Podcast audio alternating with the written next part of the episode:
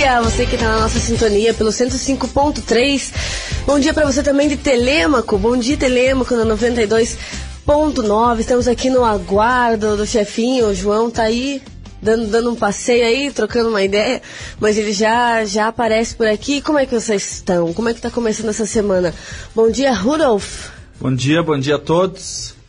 Estamos aí mais uma semana animados. Graças a Deus é, tivemos um final de semana ótimo. Aí ontem, segunda-feira, eu não venho no programa, mas nas terças eu estarei sempre presente, estou sempre presente. E hoje, é, com bastante coisa, né? Hoje nós temos um depoimento aí, uma participação é, referente aos vestibulares, que é algo que é bem interessante, que muda a vida das pessoas e quem está, a família de quem está nesse momento de vestibular, sabe o que, que é a mudança no cotidiano, né? As pessoas ah, é são focadas, a atenção é, sobre, não é só sobre o aluno, é sobre a família toda. Então vai ser bem bacana esse, esse primeiro bloco aí sobre esse assunto tão temido, mas também tão vitorioso na vida de todos nós. Com certeza. Lá chegou, bom dia, João. Opa, que tal? Olá, que tal? Olá, que tal? Como você passa? Bem. É, não, verdade mesmo, né? Eu estava escutando aí o, o Rudolf falar, né? Essa questão do vestibular é uma, é uma, uma coisa assim que muda todo o, perfil né, da família inteira, né, cara? Todo mundo acaba ficando. Aliás, eu quero aproveitar, antes de mais nada, só preciso fazer um comentário aqui, que até mandei para Jéssica ontem, agora não me lembro o assunto que é.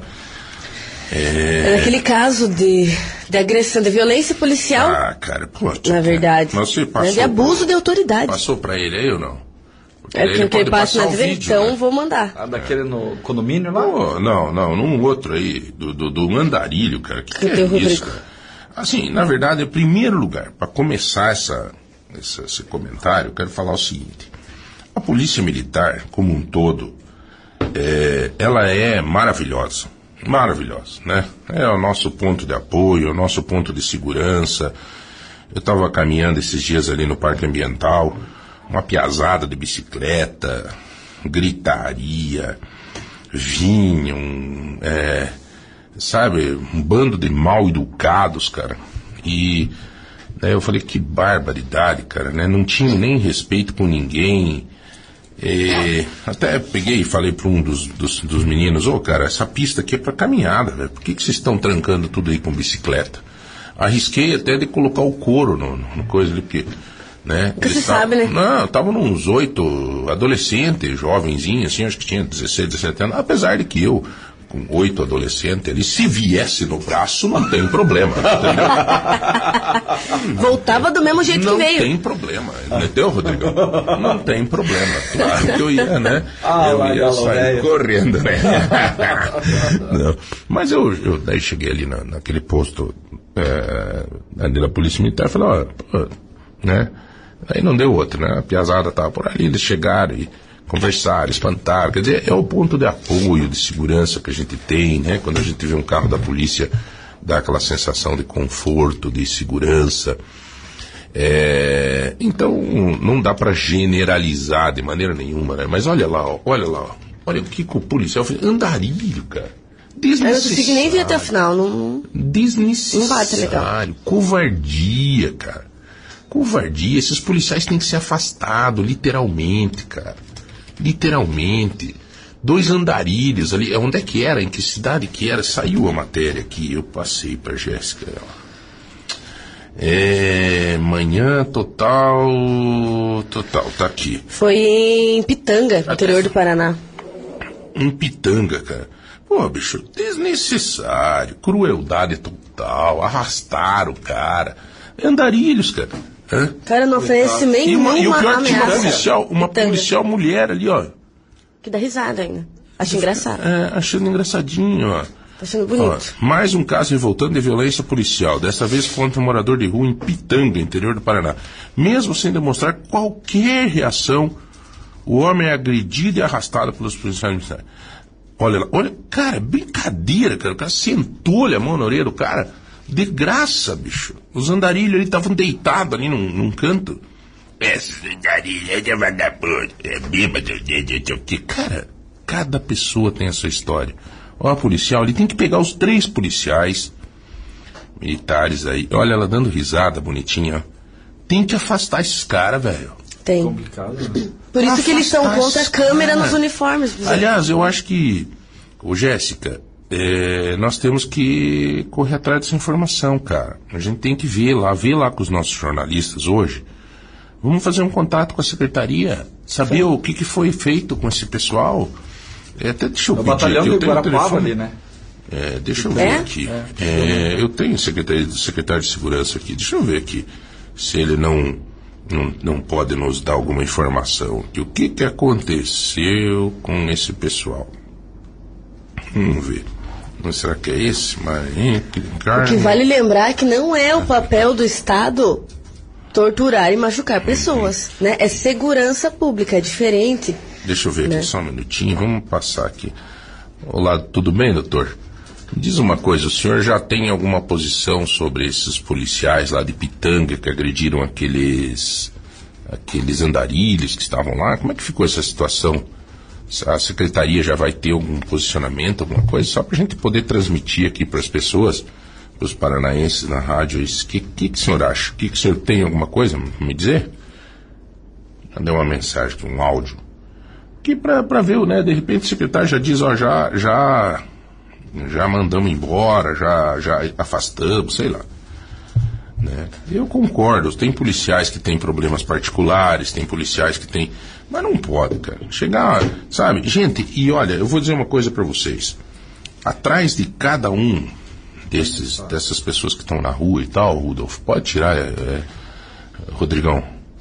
É, nós estamos transmitindo também no Facebook, Instagram e que mais que estamos na, na, na igreja católica, estamos no, no evangelho, estamos transmitindo para todo mundo, né? Então assim, ó, o, atrás desses caras tem uma história, viu, Rodolfo? Sem dúvida. Você pode chegar para qualquer um. Eu já cansei de falar aqui.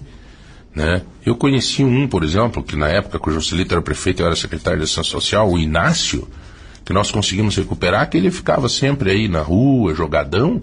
E o Inácio, fomos descobrir, é, ele, ele era, Yuri, ele era um, um cara que ele era en, enfermeiro da Santa Casa e ele era noivo e acabou sendo traído na época para noiva e daí entrou em Pinel.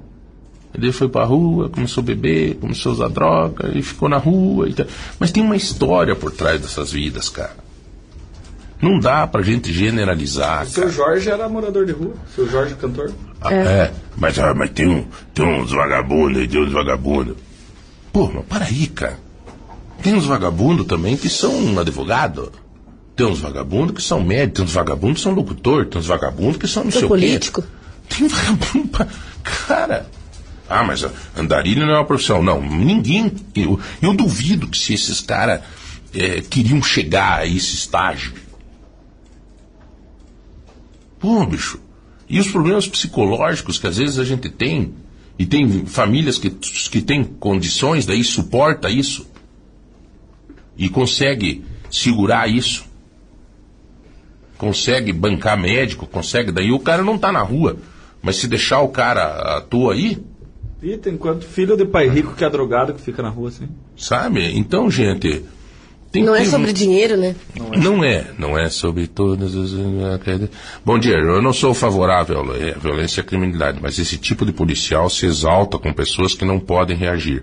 Agora queria ver se ele, a gente teria essa mesma postura dentro de uma comunidade, com um chefe do tráfico com armas de calibre, que é da polícia, né, é da frente dele. Aí a história muda. É fácil agredir um bêbado, um morador de rua.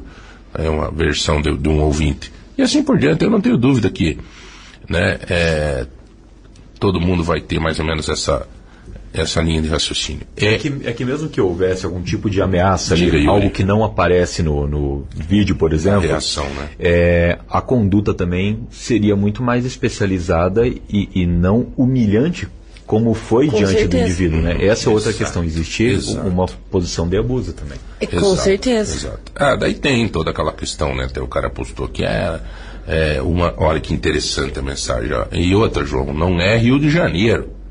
Que o policial tem que agir de uma forma diferente, porque pode vir do outro lado uma reação com bala. É claro, né? Daí, daí é outra questão. Sim. É tropa Outro de cenário. elite, é outro cenário. Agora ali tem dois mendigos deitados, cara. E os caras pegam o mendigo e metem o braço no mendigo. Dois policiais e uma policial. Da nossa Polícia Militar do Paraná. Reitero, não generalizo de maneira nenhuma. A grande maioria absoluta da corporação nossa da Polícia Militar do Paraná é extraordinária. É extraordinária. tá? Mas é muito triste ver isso. Não dá pra fazer vista grossa com um caso desse, né? Olha aqui, ó, Tem como. resposta já. Olha, é, isso que é legal, cara. Isso que é legal. resposta imediata, né? Como nós temos um pessoal é, bacana aí, né? Na Secretaria de Segurança do Paraná, né? Ó, é, foi movimentado para a chefia do gabinete do secretário, o chefe do, da- da- do gabinete é tal pessoa, é a capitã Rafaela, tal. Que legal quando as pessoas têm responsabilidade com a comunidade. Obrigado à Secretaria de Estado de Segurança Pública do Paraná, tá? Que a gente daí pode informar as pessoas. Isso é transparência, isso é legal. Obrigado ao Mário, ao pessoal da, da Secretaria de Segurança do Estado do Paraná. É, já vou fazer aqui o contato com o gabinete do secretário, é, a capitã, capitã Rafaela, né? Então tá aqui. Vamos lá. Olá, capitã, tudo bem? Como vai a senhora? Capitã, esse caso dos policiais lá de Pitanga que agrediram esses andarilhos, você já tem algum encaminhamento desse caso, capitã? Só para a gente poder comunicar as pessoas através aqui da Lagoa Dourada, da Rádio T, né, que tá todo mundo curioso, porque é muito triste o que aconteceu aí, né? Eu acho que a secretaria não comunga disso, eu tenho absoluta certeza, nem podemos generalizar, né? Nossa a maior parte dos nossos policiais, graças a Deus, são extraordinários. Mas qual é o comportamento da secretaria em relação a este caso, capitã? Obrigado, viu? Vamos ver, vamos aguardar o retorno. Sim. É assim, é ao vivo e a cores, né? Nós temos que Vida real, né? da real. né? Ó, é, bom, senhores, vamos lá, vamos lá. É, é uma, um caso específico, mas se a gente não comentar, Yuri, pode acontecer de novo. Eu acho que a missão da imprensa é também isso, viu, né? É discutir a realidade tal qual está acontecendo. É. E desenvolver esse senso crítico diante das situações. Não, não sei, né, Rudolf? Senão Sem não. dúvida. Eu acho que. é, e é importante analisar. é, eu conversei até esses tempos com alguns amigos meus que são das forças de segurança. é, referente àquelas questões do, do Guarujá lá, né? É, existiu uma mídia em cima daquilo, tudo Do qual de Guarujá? Não me lembro. que foi feito, mataram um policial e foi feita uma operação e houve troca de tiros lá e tal, que mataram algumas pessoas Uhum. que eles falam que é do tráfico tal. E, e é importante ponderar todos os lados. Eu acho que a polícia tem que ter o dever de, de a responsabilidade da, no momento da operação, mas também nós estamos num país que a polícia também não pode ser a coisa mais boazinha do mundo, né? Não, não, não, não. Eu concordo plenamente com você. É, e, e- e nós temos que, analisar porque foram feitas várias manifestações lá no Guarujá referente às pessoas da comunidade que morreram. Mas, nessa mesma comunidade, nessa mesma operação, mataram um policial federal, mataram não, é, deram um tiro na cabeça do policial federal que está é, hospitalizado e não, não houveram manifestações da comunidade. Ou seja, nós temos que ponderar de ambos os lados. Isso. Todas as Isso. situações Não, não tenha dúvida disso. né? Então, é, é isso eu acho que o dever da imprensa ele é, é muito válido e nós temos sim como- que ser muito responsáveis no momento, porque nós estamos aqui conversando existem milhares de pessoas que estão nos ouvindo e elas têm que ter esse, nós temos que ter esse discernimento para passar a elas a São informação dois- correta. São os dois lados, né? Sem os dúvida. dois lados. Eu acho que o respeito pelo, pela polícia. Eu vi aquele dia no Parque Ambiental os, os rapazes do Piazada, cara, meio estavam querendo zombar assim, cara. Se o policial não pega e não dá uma, Chegar numa uma, chincha. uma chincha, eles, eles. Os adolescentes mal educados, cara. Então, assim, tem esse lado. É isso aí. Yuri, o que, que tu me diz, Yuri? É você que vive no meio de uma piazada, de uma moçada na flor da idade, no vestibular com a testosterona Miri 400. É, Não é? Hoje em dia é complicado, né? Apesar de que essa moçada também tem muita gente boa aí, né? Não, tem muita, muita gente boa. Só que é uma discussão que eu tenho muito com meus colegas de trabalho, né? Acho que serve para toda faixa etária, mas especialmente quando a gente pensa em adolescente. Também é um gesto de carinho diante da criança, do adolescente, saber colocar limites. Saber apresentar quais são as barreiras que não devem ser transpostas, né? Então, o, o, tem um autor que eu gosto muito, que é um, um sul-coreano, que ele tem uma frase muito legal. Ele fala assim: o excesso de positividade também é uma forma de violência. E é fundamental a gente saber apresentar limites, não necessariamente esses limites devem ser físicos, mas, físicos, mas principalmente reflexivos. Saber discutir com o adolescente quais são seus alcances, quais são suas responsabilidades, seus deveres. É uma discussão que eu sempre levanto em sala de aula, nas aulas de filosofia. Eu falo assim: qual é a função é, das regras em qualquer espaço que a gente está? E a função é conduzir aquele que não sabe ser livre. Saber ser livre é você compreender quais são teus alcances, mas principalmente quais são tuas responsabilidades. Então, a partir do momento que a gente pode desenvolver esse tipo de debate com o adolescente, pensando que é um futuro universitário, amanhã ou depois está ali trabalhando nos mais diversos setores, saber conduzi-lo para que ele saiba ser livre. Ou seja, não uhum. ser apenas um obediente, mas saber quais são as responsabilidades de cada ação. É a hora que ele estiver sozinho, ele saber se comportar. Né? Exatamente. Porque a hora que ele está com os pais, a hora que ele está com a comunidade, beleza. A hora que está sozinho, daí ele vai mostrar a grande verdade dele, né? Eu acho que isso é um. É. É, então é, é, a real liberdade, né? Que, que é uma, uma liberdade segura, expressa, enfim. Mas é, é difícil, né, cara? Vocês eu admiro, assim, os professores e tal, porque né, a gente pensa assim, você tem um, um filho em casa, filhos em casa, às vezes não, né? Daí quando coloca 20 numa sala de aula e o professor chega lá e fala assim, bom dia, parará, pá, Sepa. Todo mundo fica quieto.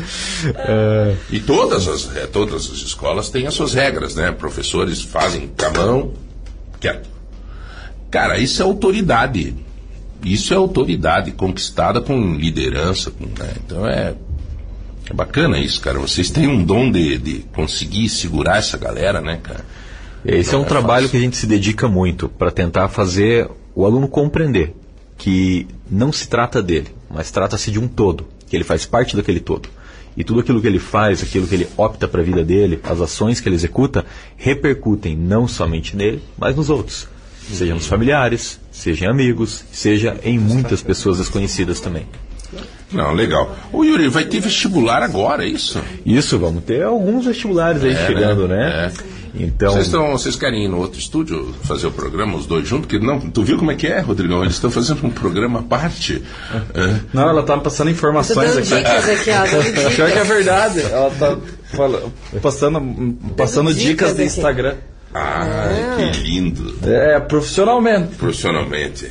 E, mas é coisas que é do cotidiano. Nós estamos agora com o programa no Instagram, no Facebook, então ela está estudando isso e me passou os dados. É, então nós estamos transmitindo o programa no Instagram? Transmitindo não, porque daí precisa de um aparelho Sim. específico, daí eu não, não consigo deixar o meu a, a, uhum. a este serviço. Uhum. Mas se tivesse um, mais um telefone, dava para transmitir também. Mas então, mais por um que você não pede pro Edu lá? Tem lá. Pode pegar. Vamos transmitir, né? É bom transmitir. Ah, é mais um canal. Eu não sei, cara. Eu não, não, não tenho muito conhecimento dessa Eu acho que agora tá no Instagram transmitir, não sei se vai muito, que é mais na pandemia que o pessoal parava para assistir. Porque o YouTube você consegue deixar em segundo plano. O uhum. Facebook também. O Instagram você Nós estamos fecha, transmitindo né? o nosso programa aqui em Ponta Grossa, região dos Campos Gerais. Estamos transmitindo em Telemaco, região dos Campos Gerais, pelas, pelas ondas do rádio. E agora é, pelo Facebook. Pelo Facebook e pelo YouTube. Mais tarde tá é, o arquivo inteiro, o programa na íntegra no Spotify também. Uhum. E esse microfone que tentou escapar é o do Rudolf. Ele tentou escapar, mas é ligeiro esse microfone. mas o, o Yuri, é, nós vamos ter vestibular agora, então, né? Isso aí. Nesses, nesses dias? Nós teremos agora o processo seletivo seriado da UEPG no final de outubro, dia 29. Certo. E nós teremos o vestibular da UEPG em 26 de novembro. Certo. E daí, além dessas provas, também no mês de novembro teremos o Enem. que são dois domingos consecutivos, isso logo na sequência do PSS. Então, os alunos que estão engajados em todas essas provas, eles podem dizer adeus por um tempo aos seus finais de semana. Né? Então, teremos ali PSS, depois primeiro dia do Enem, segundo dia do Enem, Aí mais um final de semana já chega o vestibular da UEPG. Então de agora até para frente é né? uma rotina corrida. Dedicação né? total. Exatamente. Dedicação. Dedicação. Dedicação. E o que que nós, o que que a família pode ajudar nesse processo? Olha, família tem vários papéis. Né? O primeiro deles, vamos falar assim, o mais objetivo, é esse compromisso com a educação. Esse compromisso com a educação não se refere exclusivamente a a pagar a mensalidade de um colégio para o filho. Isso é um ponto fundamental, mas a compreensão do momento do filho. Então, respeitar certas liberdades, por exemplo, liberdade de escolha de curso. Tem muitas vezes há, há pensamentos que são contrastantes entre a família que deseja um certo rumo para o seu filho e às vezes o filho tem uma, uma predileção, um talento com outras áreas. Então, essa compreensão da individualidade do aluno é fundamental. É, respeitar o espaço e o tempo de estudos.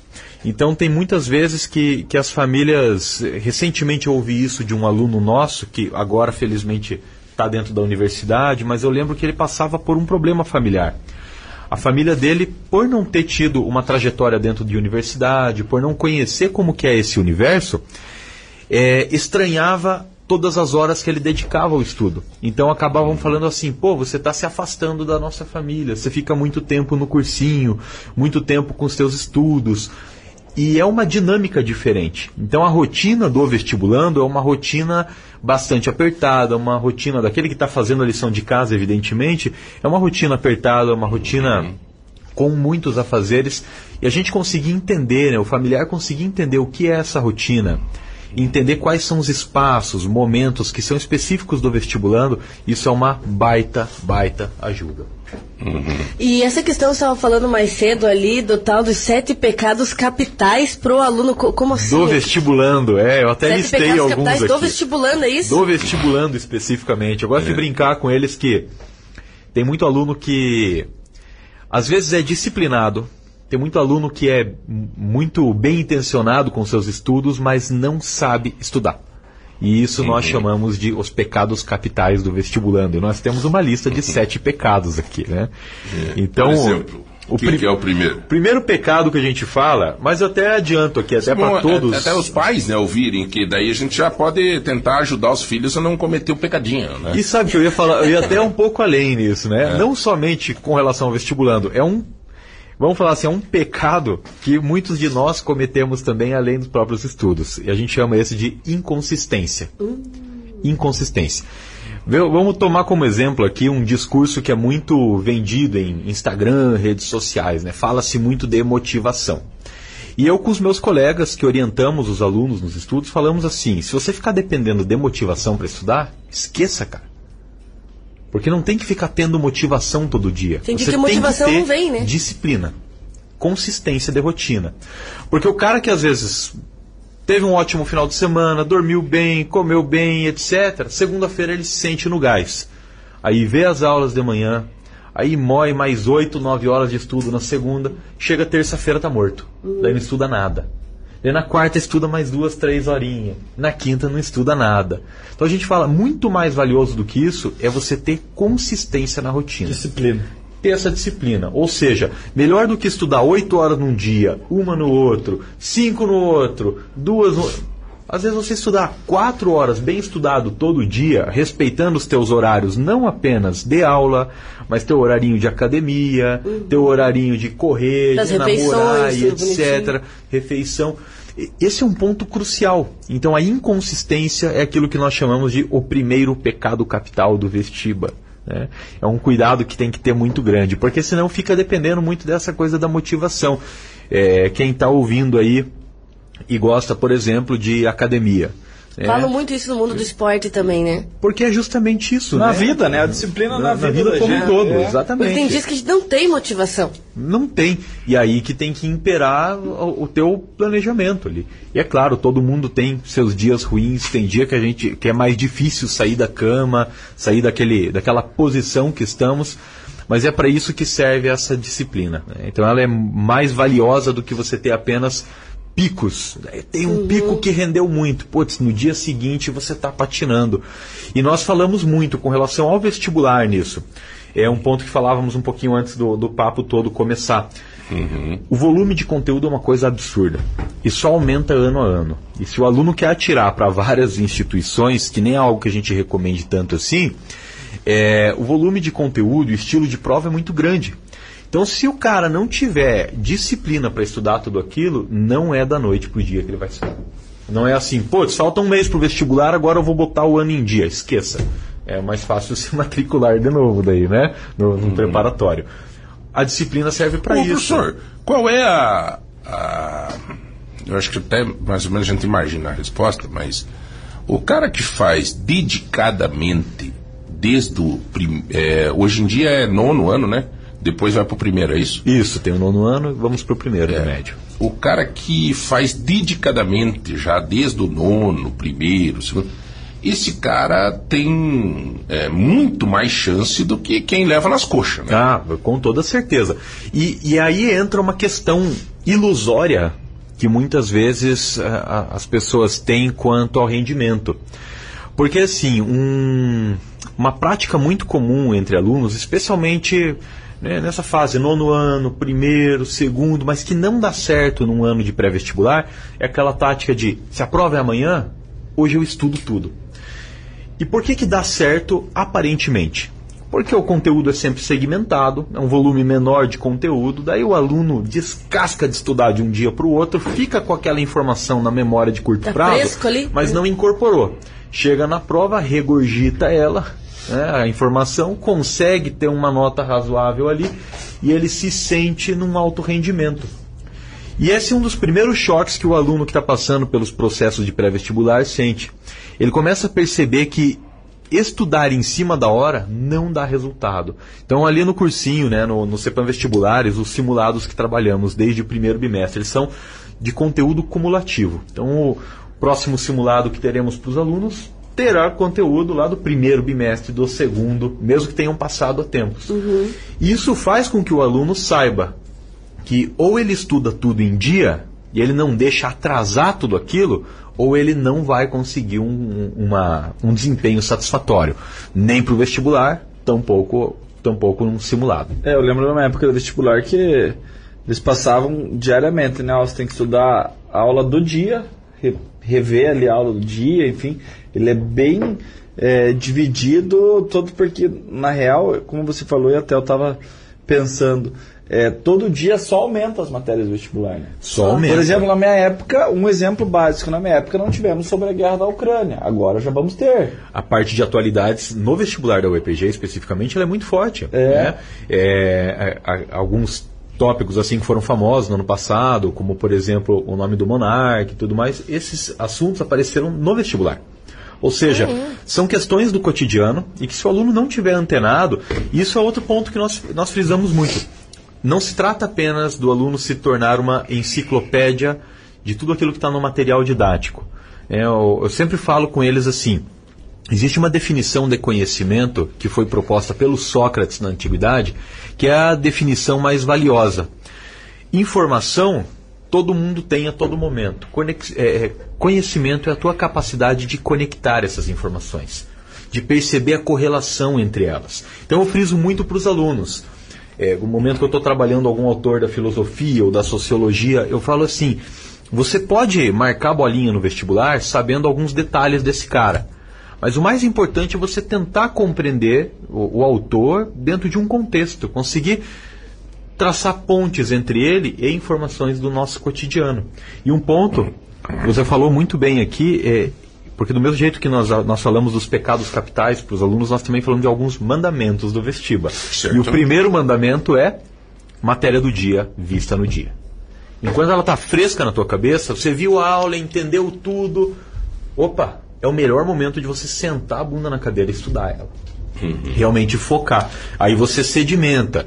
E como que sedimenta? Entramos aí em outro dos pecados capitais que muita gente comete nesse universo de estudos. Do mesmo jeito que nós temos que fazer questões, um grande pecado capital do aluno é ter medo de fazer questões. Por que, que o ser humano, no geral, costuma ter medo das coisas? Costumamos ter medo porque queremos evitar um sofrimento. Por medo de errar? É, medo de errar. Nós falamos assim, putz, eu tenho medo de fazer uma questão aqui e ver que eu não estou dominando o assunto. E esse medo é um excelente motivo justamente para se expor. Porque se o aluno ficar naquela zona de conforto de estudar somente lendo, somente fazendo resuminho, aquela coisinha é, mais confortável, e ele não se expõe às questões em si, se ele não se expor, ele não, não vai errar. E se ele não errar, ele não vai ter o Ele crescimento. não vai dele. saber acertar depois. né? Exatamente. É, e o medo, muitas vezes, a gente traz ele da, da própria aquela criação, né? Quando é pequenininho, ó, cuidado que... O trauma, né? Os bichos do... A intolerância do é erro, do né? Não saco. pode errar. O velho do saco. O pala preto, lembra? O É. pala preto teve. Opala. Não, preto? esse é do teu tempo. Esse, Esse do da- pala preto já era mais moderno. No meu tempo não existia o pala. Era Não, mas tinha, o que- tinha um opala preto que sequestrava as crianças, daí tinha que. É o medo, né? Vão impondo nas crianças, é o medo. Deus, você Às nasce... vezes é, é O próprio medo da cobrança. polícia, né? Lá. Os pais É. que falam se a polícia vai vir te prender. É, A, a criança cresce achando que a polícia é, é, é má. É. Bom, o- a disciplina nos remete à repetição, rotina e, consequentemente, torna-se enfadonha. Como tornar a disciplina agradável, professor? Bo- boníssima Essa é uma pergunta. questão excelente e ela pode ser desdobrada em alguns pontos, né?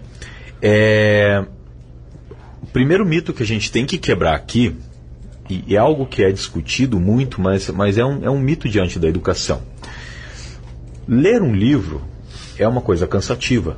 Estudar é cansativo, é demorado.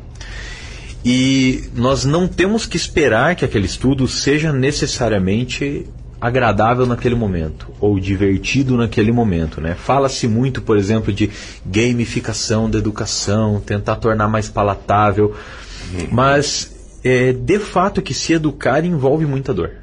Né? Ler um livro é uma coisa cansativa, é uma coisa que a gente tem que estar com a cabeça boa, Dá sono.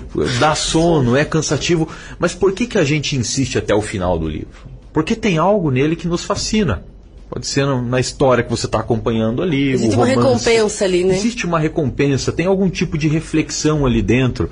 Então, quando eu comecei a ler, dou um exemplo aqui, né? Meu pai, ele queria que a gente desenvolvesse hábito de leitura. Eu era criança, ele falava para mim e para meu irmão.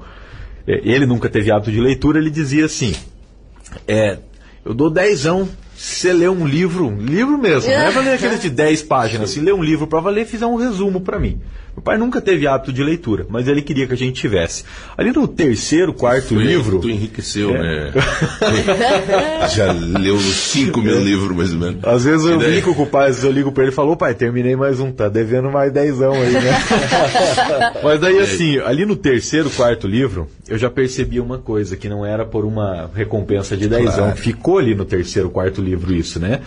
Existia um prazer de acompanhar aquela história. E quando era moleque, gostava de ler uns livros assim de espionagem. Esses temas que fascinam, uma coisa mais juvenil mesmo. Então, eu, eu tomo um cuidado com isso. Eu acho que nós não devemos esperar, através dessa disciplina, é, que ela não seja em certos momentos enfadonha. Eu acho que a gente tem que incorporar que muitas vezes esses atos disciplinados que temos são repetitivos e nem sempre serão necessariamente divertidos. Aí entra um, um ponto central: qual é a finalidade pelo qual você desenvolve eles? Se perguntar, agora vamos dar como exemplo aqui, especialmente os cursos mais competitivos, como a medicina. Pergunta para aquele aluno que tá quatro, ficou quatro, cinco anos tentando medicina até passar numa universidade. E, e você vê que o aluno está no modo de repetição. E esse modo de repetição dele está longe de ser agradável. Só que é justamente a capacidade desse aluno de lidar com esse desagradável e com essa disciplina dele que garante a ele uma vaga lá na frente. Que vai levar ele até isso. Aí entra qual é a causa final, qual é o, a- o, o- o sentido daquilo que ele está realizando. o que, que ele está tentando almejar e qual é o caminho. Isso é uma coisa que falamos para os alunos, tá? Você quer passar, por exemplo, na Universidade Federal do Paraná, que tem a prova da primeira fase, depois a prova de segunda fase com com questões descritivas, etc. É um outro estudo que a gente vai estar desenvolvendo com o aluno. Ah, você quer um curso mais competitivo? A gente deixa claro para o aluno: olha, a média de tempo do aluno passar nesse curso aqui é dois anos e meio de preparo. Se o aluno tremer na base já nesse momento, a aprovação dele já está comprometida. E daí muita gente pergunta, mas professor, nessa hora você não vai chegar para o aluno e dar o um tapinha no ombro e garantir, olha, você vai passar. Não, eu tenho que mostrar para ele qual é o caminho para passar. E esse é o meu ofício no cotidiano. Sim. Além das aulas, como coordenador de curso, eu sei qual é o caminho pelo qual os alunos aprovados passam. E é esse caminho que temos que apresentar para o pessoal. E esse caminho, fazendo alusão agora ao comentário que recebemos, é um caminho muitas vezes cansativo, enfadonho. E aí entra o ponto de que não necessariamente todo dia tem que ter algo divertido, tem que ter uma explosão de alegria ali dentro desse caminho. Mas qual é a finalidade pela qual você está fazendo ele? E veja, Sim. acredito que todos aqui nessa sala já passaram por momentos assim, é, em que precisávamos encarar certos momentos de rotina, certos afazeres que eram repetitivos, que não Aqui estudou, por exemplo, da ordem aí, né? Também é, é uma prova complicada Exatamente. também, mesma coisa. E você já está longe um pouco daquela rotina de estudos direto, assim, tipo ensino médio, né? Você vem da faculdade, mas a faculdade, às vezes, ela não é tão desafiadora, porque você já está mais adulto, mais velho. E ainda assim, a pessoa tem que retomar, pegar, abraçar uma rotina forte, assim, porque né, a prova da OAB é muito complicada, porque né, a primeira fase é de um jeito, a segunda fase é de outro jeito, e às vezes não é só conteúdo, mastigar conteúdo, é saber dominar tempo de prova, dominar o teu próprio psicológico, emocional, é, é um desafio também, e, né? E isso Sim. é um treino, né? Por isso que falamos ali, um, é, é, encarar esse medo do estudo, encarar o medo acerca de, de, se expor a questões, encarar o medo do acerca fracasso, da, do fracasso mesmo, todas aquelas sensações de culpa que a pessoa uh, carrega às vezes no dia a dia por conta de todo o seu aspecto social também, tudo isso é fundamental. Sem dúvida. É, eu, eu, sempre falo assim, é, esses tempos atrás ouvi uma discussão que dizia assim, ah, mas muita coisa no mundo mudou, o mundo é mais tecnológico, nananã, mas por que, que a educação continua com a mesma faceta que tinha há tempos atrás? É porque ainda que muito da nossa tecnologia tenha mudado, a nossa forma de aprender ainda é a mesma. Sim. O pensamento no dia a dia não é a coisa mais rápida que nós pensamos que é. Nós não aprendemos um texto lendo ele e de imediato que você leu, você captou todas as Absorveu. ideias. Você precisa ruminar. Sim. Você precisa pensar. Quantas vezes a gente, eh, às vezes vemos assim, uma notícia ou lemos um texto e é dois, três dias depois, fazendo alguma coisa nada a ver com aquilo, é na academia, é caminhando, é lavando uhum. a louça, qualquer coisa, te vem um estalo, você faz uma conexão naquilo. Cara, mas agora eu entendi aquela informação que eu vi. Então, o estudo bem realizado é lento, é cansativo e por isso ele depende mais de disciplina. E encarar esse aspecto enfadonho faz parte justamente da própria determinação do indivíduo. Por isso que não é, é todo mundo que chega lá, né? Exatamente. É. Quando olhamos assim mais à frente do universo dos vestibulares, né, as pessoas encarando pesquisas de mestrado, doutorado, Sim. o maior período de desistência de alunos de pós-graduação, de mestrado e doutorado é o período tão temido de escrita da tese. Quando você vai escrever a tua tese de doutorado. Porque escrever a tese não é uma coisa que você pode deixar para o último final de semana antes de defendê-la. Sim. Você tem que saber produzir aquilo no cotidiano. E sentar a bunda na frente do Word é chato. É. Pode falar o que for, é chato. É desinteressante. É, desinter... é cansativo, assim, é fisicamente cansativo e psicologicamente nem se fala. E aí vem a questão: por que é que eu estou fazendo aquilo? E quem dá a resposta do porquê é o próprio estudante, seja lá na escrita de uma tese de doutorado, ou seja, estudando para moer num vestibular agora no final desse ano. É, o porquê conduz todo esse caminho. Olha, tem até uma mensagem legal aqui do, do Jackson, nosso parceiro aí, todos os dias ele interage com o programa, ele manda mensagem, manda às vezes né, pergunta. Ele falou: grande abraço ao professor Yuri, sou suspeito para falar do CEPAM porque meu pai estudou lá, eu estudei lá, sou amigo da família Mongruel, meus filhos estudaram lá também, e os dois foram aprovados em medicina. O sistema Olha, educacional do CEPAM é muito bom. É. Ficamos eu, lisonjeados com. Também sou suspeita porque também estudei lá, fiz cursinho no CEPAM vestiba, minha filha também estuda lá, então assim, somos todos suspeitos, né, para falar, mas realmente. Porque é uma coisa que dizem, eu queria saber de você, do teu ponto de vista de professor que falam que o CEPAM e alguns outros, mais os dois colégios que estão ali, digamos, na faixa entre os melhores colégios de Ponta Grossa, são muito puxados, são um pouco humanitários por é, é, é, é uma rotina de estudos muito grande, muito cansativa. É verdade, isso é um pouco de, de, de exagero, assim, de quem está vendo de fora. Olha, tem, tem, dois pontos da tua fala que eu faço questão de comentar aqui. Primeiro sobre a questão do ser puxado. Eu sempre friso para os alunos, e não apenas para aqueles que estão tentando, né, como corriqueiramente fala, assim, a medicina, que é muito competitivo, mas falamos para todos. É, essa rotina puxada, e também os nossos ouvintes vão concordar aqui, é um test drive para a vida. É verdade. Saber lidar com o puxado, saber lidar com a dificuldade, é um pré-requisito básico para encararmos isso que todos chamamos de vida. Então, é necessário sim desenvolvermos uma casca um pouco grossa, o que não exclui, aí eu retomo um outro termo né, que você falou, é a questão da humanidade. Então, falando aqui especificamente pelo CEPAM, é, primeiro simulado que tem sempre no ano, ali no cursinho, a gente até adianta com os alunos que ao término da prova provavelmente vai ter gente emburrada, vai ter choro, vai ter uhum. aluno falando assim, professor, eu não consegui marcar 10 questões no gabarito, não tem como me dar mais dois minutos? E longe de ser por qualquer sadismo meu ou do meu colega coordenador, que é o professor Fred, é, nós sempre falamos para o aluno, não vamos dar dois minutos para você. E não é por um sadismo é porque nosso. no, no dia da prova não vão Exatamente dar. Exatamente isso. Então, assim, essa é, margem é não vai puxado, ter lá na frente, exatamente. né? Exatamente. É, é puxado? É.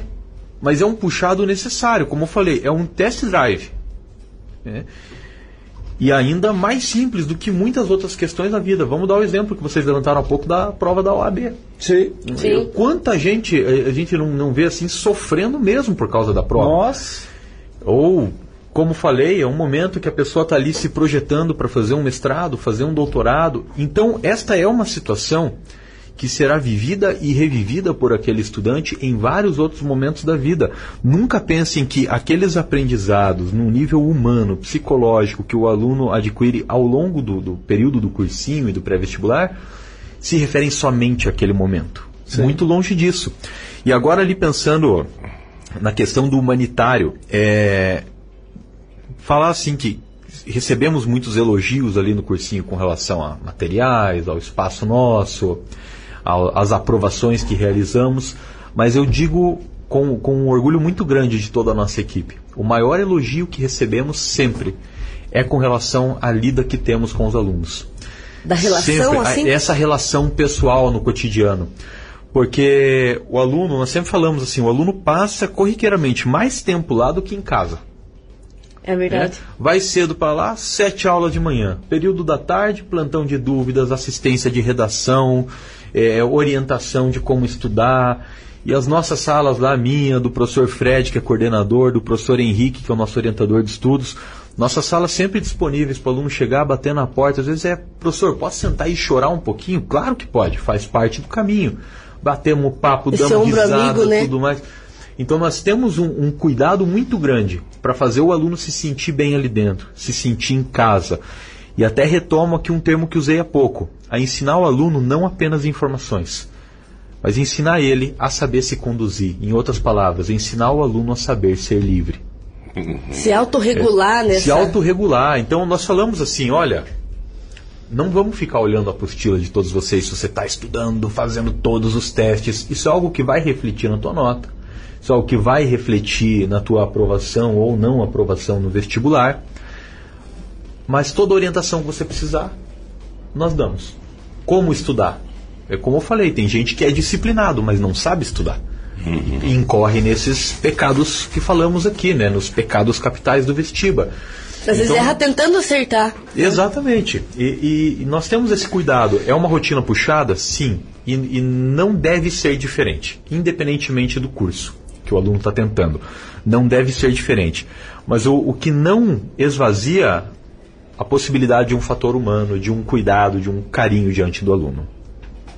É, porque, assim, a gente não pode também achar que, como diz, né, nem tudo vai ser bolinho. Nem tudo é bolinho. Longe disso, É, na verdade. A vida adulta não é bolinho nunca, nem um dia. Não. Se você tem, às vezes, um bolinho fim de semana, às vezes você tem uma folguinha, mas, mas a vida adulta é, né? O- Não vai ser fácil. Lá o, tinha um cara que falava, né, que você. Muitas vezes a gente quer fazer nossos filhos se sentir princesas e príncipes dentro de casa, mas a.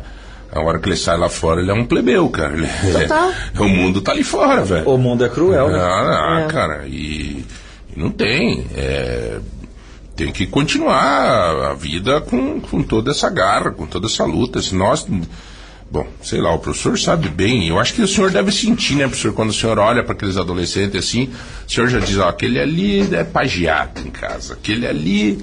Ah, sabe, né? É, nós percebemos, sabe? E inclusive conversamos muito disso com vários alunos. Então é, faz parte do nosso microcosmo ali perceber que tem alunos que chegam com uma dificuldade maior de lidar é, com as próprias responsabilidades. Às vezes foram blindados em vários momentos. Aquele ali da não tira o prato da mesa. Com relação. É. Exatamente. Há poucos dias eu falava, eu falava com o meu colega, falávamos diante da turma. Falávamos sobre o pensamento de um, um filósofo alemão do início do século XX, que é o Martin Heidegger. E falávamos do pensamento dele, só que puxando bem para a bola do estudante. O Heidegger falava assim que a vida pode carecer de um sentido objetivo, mas não significa que não podemos nos realizar nela. E ele falava que a maior realização diante da vida é sermos capazes de manusear a vida, literalmente usar as mãos nela, tocar a vida, se envolver com as coisas. Ou seja, vai conversar com alguém, ouça a pessoa para valer. Vai ler um livro, não leia o resumo, não vai ouvir o, o resuminho no YouTube, leia o livro. E aí falávamos para os alunos assim, que antes do aluno resolver 500 questões, antes dele estar em primeiro lugar do ranking do, do simulado ou do vestibular, é importante ele saber arrumar a cama. Arruma a É, própria você não cama. pode revolucionar o mundo sem arrumar o próprio quarto. Lava né? a louça, tá te incomodando aquelas louças ali na pia? Lava. Né? Aprende a jogar a roupa suja no cesto, porque essas são pequenas vitórias que a pessoa já realiza no dia. E, professor, tem E a o dia questão- começa mais organizado. É, E- tem a questão da preguiça e tem a questão do. Das vezes da pessoa ser meio desligada, assim, né? Sim. Tem, tem uns que são meio voado mesmo, né? Eu era bem voadão, assim, deixar meio. Não, não percebia, sabe? Daí falava, eu. Nossa, daí eu fazia tudo, né? Mas assim, eu vejo lá em casa, tem duas. Uma é diferente da outra, né? Mas é. E tenho preguiça, né? Preguiça é triste, né, cara? Bicho, preguiça. Assim, eu, sempre falo que lá de casa, lá tem um irmão mais velho e uma irmã mais nova. Eu- os dois são engenheiros civis, eu sou formado em história. Olha lá o filho do meio, olha lá o filho do meio mostrando aqui filho do meio. meio. Mas é engraçado, assim, o meu irmão, a gente sempre fala, ele é brilhante. Ele é aquele cara, assim, ele viu a explicação, ele pegou a coisa, acabou. Eu não. Eu tinha que ser disciplinado. Senão, não tinha mágica comigo. E eu demorei para perceber isso, né? Então, antes de eu perceber, claro, eu apanhei bastante também nesse sentido. E aí entra um ponto, né? Eu sempre penso assim: é, preguiça é algo que costumeiramente pode ser muito bem trabalhado, muito bem. eh, Podemos lidar com a preguiça quando a gente se conhece um pouco mais. E há aquelas preguiças que, a- que possuem também algumas motivações maiores, sabe? Eu já vi muito aluno ali no, no universo do pré-vestibular, eu já vi muito aluno que, que não consegue desenvolver a coisa, é aquela preguiça, tudo arrastado. só Tudo que é daí, difícil, né? tento bater um papo com o aluno, eu percebo outra questão. Ele é completamente mal resolvido com relação ao que, que ele quer. De repente ele está ali dentro do cursinho, está vendo aula, tenta sentar estudar, só que ele não faz ideia do curso, ou ele quer um curso, mas a família está forçando para É. outro. De repente, depois ali de meses e conversas, fala com, fala com os pais, o aluno se resolveu. Tem muito aluno que depois do momento que se resolveu e fala, não, que eu tô querendo para valer agora, professor, é tal coisa, tá decidido, já falei com meus pais, também tem um- uma melhora nisso. Isso remete à primeira pergunta que, que o João fez agora há pouco, né? Que ele perguntou assim, como que a família pode auxiliar nisso? Então tem muitas vezes que o aluno está extremamente perdido. né? Fazemos aqui um- um- uma alusão ao Saramago que dizia que para a gente se encontrar na vida a gente tem que se Tem que se perder perder, antes. é. É importante isso. Se perder de vez em quando é muito saudável. Me perdi muitas vezes na vida e eu sou grato a esses momentos. E para o aluno vestibulando, isso não é diferente. Ele também se perde. Ele tem medo de fracassar, ele tem medo de fazer questões e, e- e ver que não está tão bem. E às vezes medo de perder tempo também, porque Tem fica aquela obrigação, tempo. não, saiu do ensino médio, tem que ingressar na faculdade, você tem que saber o que você quer com 15 até anos, já 25 tem que saber anos o a que vida quer. tem que estar assim, até É, 30 Porque assado. até 30 você pode ter duas faculdades. Com 35 você pode ter um mestrado. Sabe, essa pressão de resolver tudo na hora. Quem disse que um adolescente de 17 anos sabe plenamente o que ele quer fazer pelo resto da vida? Ah, exatamente. Não é uma responsabilidade muito grande. Eu entrei no cursinho porque eu queria, eu queria agradar, né, meu pai? Eu, eu- porque eu quis, lá atrás, quis fazer música. Que música, entendeu? É, quis fazer design gráfico. Por quê? Falei, eu quero trabalhar na Pixar. Falei, O quê? Sabe? Que, que universo é esse? Entendeu? Eu queria estudar em São Paulo, fazer outra coisa da vida. E daí, quando eu fui pro cursinho, era pra, pra passar em engenharia de alimentos. Eu, a pessoa mais de humanas do planeta, tentando forçar ali um conteúdo que não era pra mim. E tirei, assim, tipo, não foi tão ruim, mas foi perto de 4 mil pontos. Mas pra engenharia de alimentos é nada. Não passei nem na nem na nota de corte. Aí depois eu tentei pra história, foi um pouquinho melhor, que daí era uma coisa que eu queria, mas eu já tava meio desmotivada, entendeu? Eu falei, pô, eu tô tentando uma coisa que não dá. Mas eu ainda não sei o que, que eu quero, porque o que eu quero não dá. Qual que é meu plano B, C, D? Entendeu? Jornalismo era um dos planos, então agora eu tô trabalhando Sim. em comunicação. Mas eu tentei passar um camelo por, por um buraco de uma, de uma agulha com direito. Não passa. Não foi, não, foi, não é. Não passa por causa do pescoço. E aí se arrasta, Ele tem né? essa- se arrasta muito mais. Você quer por causa da corcunda. Não, mas na verdade, cara, na verdade é isso mesmo, né? Professor, até eu queria lhe pedir, assim, deixar aberta essa pergunta para depois do intervalo. Existe a necessidade obrigatória da gente exigir que os nossos filhos, no tipo de hoje, no ambiente da economia de hoje, empresarial de hoje, da possibilidade da felicidade profissional, existe essa necessidade absurda de ter que fazer vestibular? Falando Professor, o senhor vai responder daqui a pouco. Perfeito. professor. Tá bom, desculpa, o senhor é a autoridade máxima. Aliás, se o professor fosse realmente como vocês merecem ser tratado, é o senhor que teria que dizer a hora de chamar o intervalo ou não. Mas, né, nós temos que chamar um minuto só. Nós já voltamos.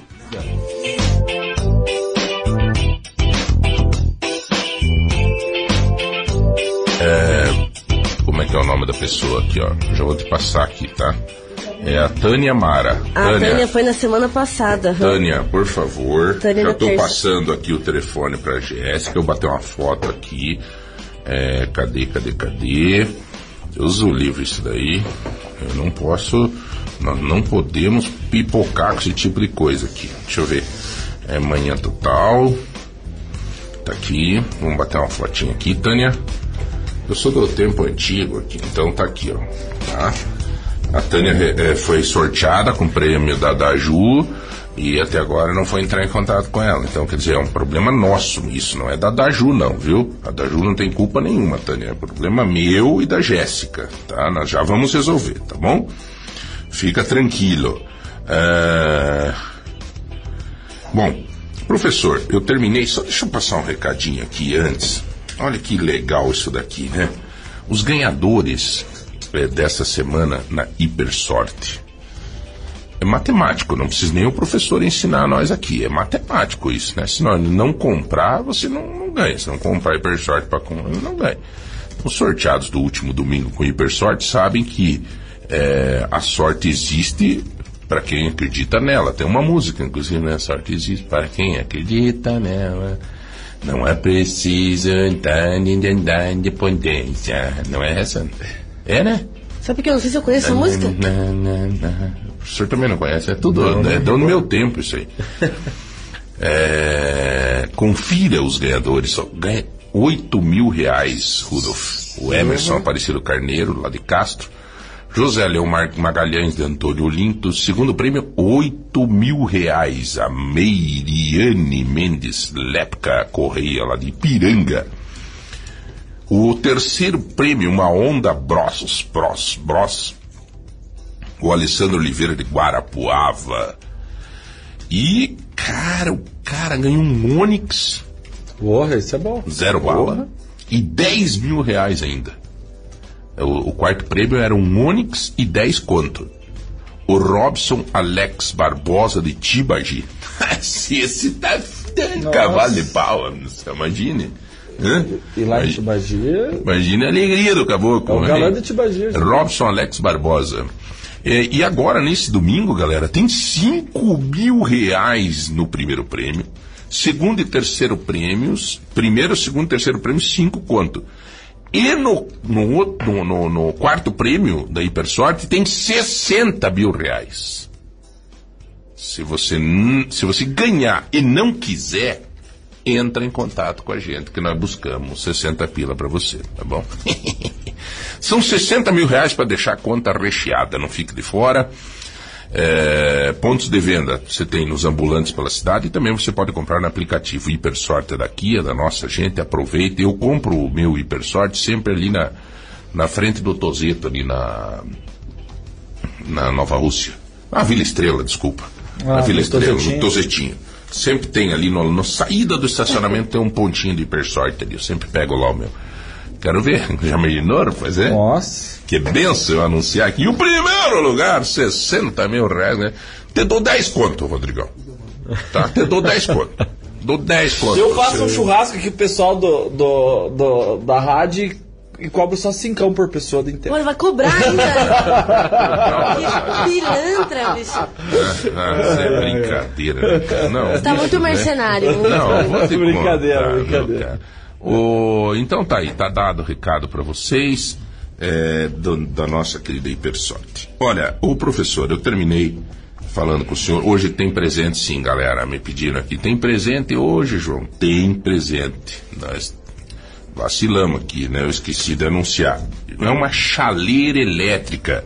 Jéssica, tu tem que ser melhor que eu no programa, porque senão, né, eu esqueci realmente. Uma uma chaleira elétrica A hoje. MM, presentinho da Jaque, maravilhosa. Obrigado, família Paulique. Que bênção! Uma chaleira elétrica, as pessoas adoram a chaleira elétrica. Para fazer um cafezinho rápido, para esquentar a água. Mas, porra, show de todo bola, dia. né, cara? Hã? Eu também. Eu Nós também. também. Ei, Rudolfo, você, você não toma café, Não né, cara? tomo. Mas então com chá, né? É, pro chá é ótimo. Não, pra tudo. Chimarrão? Chimarrão. Sim, pra Tomar um lavar louça gordura. Pra lavar a louça, Lavar desengordurar, louça né? Total. gordura. Total. Você não lava, homem. Como é que você sabe disso? Muito bom o prêmio de hoje, cara. Uma chaleira elétrica. Nós, desde o primeiro momento, eu esqueci de anunciar isso, né? Porque isso aumenta a audiência, isso, viu? Porque você tem que ligar para os parentes, para todo mundo participar. Tá bom? Sorte de tem quem acredita nela. Composição de Maxiliano e Mário Marcos. Intérprete Fernando Mendes. Sucesso do ano de 1997. Aí que eu digo, hein? José Mário Pereira, grandes, é. Obrigado, meu irmão. Você é a qualidade desse programa aqui. Tirando nós, só sobra você. Eu quero essa chaleira, amo, diz a Dilma, né? Bastante gente participando aqui querendo a chaleira. Então agora, gente, vou fazer um desafio. Eu quero que você mande o link aí do nosso programa para mais gente, tá bom? Professor Yuri Sócrates, professor e coordenador do CEPAM Vestibulares. Eu te fiz uma pergunta dizendo o seguinte: Quem é o cantor? É, tem que fazer vestibular nos dias de hoje para ter sucesso profissional? A primeira Quero grande saber questão. também depois a né, opinião do Rudolf. A primeira grande questão aí é se o indivíduo tem algum projeto de futuro vinculado algum ramo específico que exija uma universidade, uma faculdade, aí evidentemente que sim. Então a pessoa que fala assim, eu quero trabalhar com engenharia mecânica, eu tenho interesse por essa área, quero poder trabalhar na área do direito ou da medicina, ou até se falar assim, né? É mais raro, mas vai que a pessoa fala assim, olha, eu quero ser professor de filosofia, né? Precisa uhum. ter uma formação específica. Então, existe essa grande possibilidade, é, mas devo, devo ser franco, que não é uma questão de exigência da sociedade. Perfeito. Né? O indivíduo tem liberdade, evidentemente, para trabalhar com outras áreas, ah, especialmente essa é uma das grandes mudanças do nosso mundo contemporâneo que eu vejo como muito bem-vindas. Tem muita possibilidade nova no nosso mundo. Novas profissões, né? Novas profissões que todo mundo fala, né? É, novas possibilidades de trabalho, muitos deles remotos, inclusive, e que não necessariamente exigirão do indivíduo uma formação. Tá? Então, isso vai de encontro com aquilo que falávamos lá atrás. O maior drama, talvez, para quem está nessa idade dos 16, 17, 18 anos, é ter mais ou menos a ideia do que, que gostaria para a vida.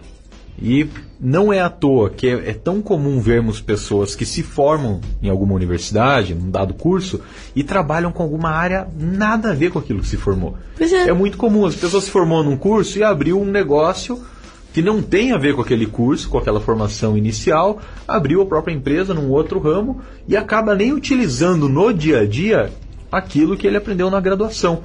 Não significa de jeito nenhum que a graduação foi inútil para ele. Né? Nunca vamos falar isso do, do que seria a maior é válido, tocha né? que é carregada pela humanidade, que é a sua produção cultural, o seu conhecimento.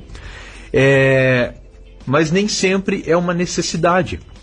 Então, eu sempre falo para os alunos, né? O motor do ser humano nunca é a resposta, é a dúvida. É a pergunta. Então perguntem. É o questionar. Perguntem especialmente a vocês mesmos, né? Por que, que eu estou querendo esse curso? Se não fosse esse, quais outros me interessam? quais áreas, em quais universidades e por quê, eu quero ficar aqui, eu quero ir para outra cidade. São todas perguntas que, que devem ser trabalhadas pelo estudante que está passando por esse processo todo. Né? E eu sempre falo assim, apesar é, de toda essa preocupação, especialmente social e profissional, com a, a universidade, com graduações e tudo mais, eu falo muito para os alunos: a melhor coisa que aconteceu na minha vida foi a universidade. Uhum. Lá foi um, um, um, espaço, quando eu entrei na. Comecei o primeiro período de engenharia, larguei, fui fazer história. E quando eu comecei a cursar história, eu lembro que a minha mentalidade sobre o mundo mudou muito. Foi um momento assim que eu aprendi muita coisa sobre a vida. Então eu deixo esse convite às pessoas, conheçam mais de perto o que é a universidade, esse espaço Sim. chamado universidade. É um espaço muito rico, é um espaço é. muito plural e que é ele uma vai relação, trazer... né, uma relação familiar até, né, ter amigos da faculdade, hein, Rodolfo? Sim, eu tenho é. vários e, e eu compartilho do mesmo pensamento do professor. É, eu acho que as pessoas, a educação, a qualificação, é, o convívio, isso nunca vai ser demais e nunca vai ser errado. Mas muitas vezes, nós temos diversos exemplos, se a gente for ponderar, é, pontuar, é, que são pessoas que fizeram uma graduação X e se tornaram grandes empresários, grandes profissionais é. na, na, na, na, função Y, por exemplo. É, então, é, mas com absoluta certeza, para ele ter esse sucesso profissional que ele teve, é, o que ele aprendeu nessa universidade é, num ramo muitas vezes diverso, é, auxiliou também. Então, o, a educação, meu pai fala uma coisa, que a educação é a única coisa que não tiram de você. Exatamente isso. É. Podem tirar teu celular, teu carro, mas a cultura que você adquiriu, é. isso é seu e muito da sua personalidade será fundada na sua base cultural. É. Exatamente. A, a, ciência ninguém te arranca. Exatamente. Porém, o cara pode te assaltar, pode levar teu celular, pode levar não sei o que, né, professor? Mas a ah, não, não tem como, né? Aliás, professor, o celular, ele está ajudando ou atrapalhando nos nossos adolescentes que se preparam para o vestibular? Este é um dos pecados capitais. Uhum. A gente sempre fala para o aluno, é, estudar sem o celular ao lado. Então, por mais que utilizemos nossos celulares aí numa ordem cotidiana para quase tudo, e tem muita coisa que a gente desaprendeu a fazer sem o celular Sem até, celular, é verdade. eu falo assim, pro aluno, ele pode me dar a desculpa que for, e acreditem, eu já ouvi muita desculpa do aluno do porquê ele tinha que ter o celular com ele. Não ajuda. Não ajuda. Porque estudar é uma atividade analítica, é lenta, é introspectivo e ela exige foco. Então, se o aluno fala assim, não, mas é que eu fico aqui porque daí ó, aqui eu confiro só as fórmulas. Nada, cara. Vai estar chegando a notificação. Aí aparece lá que o teu crush curtiu não sei o que, de não sei quem, daí você já fica ali todo doidinho. Esqueça. Né? Pense bem assim, é, É, é, Totalmente, é verdade. é que nem quando a gente senta É pra para ver um filme que seja. Os primeiros 10, 15 minutos, a nossa atenção ainda não está mergulhada no filme. Precisa de uns 15, 20, Pra 30 minutos aprofundar. né? para você se envolver com a coisa. Porque isso é o que nós chamamos de contemplação. Contemplação é uma atividade, ou melhor, é uma postura humana mais lenta, demorada, é de degustar. E aí, com o celular na mão, o aluno, o que acontece? Ele está ali fazendo um exercício. No meio do exercício chegou a notificação do, do amigo. Daí ele volta para o exercício. Daí vai para o próximo, outra notificação. E daí já se interrompe, fala. De repente ele entra naquilo que também chamamos de um pecado capital aqui no cursinho, a gente fala que é o produzir sem produzir. O cara É. ficou cinco horas lá em cima dos estudos, mas não estudou nada.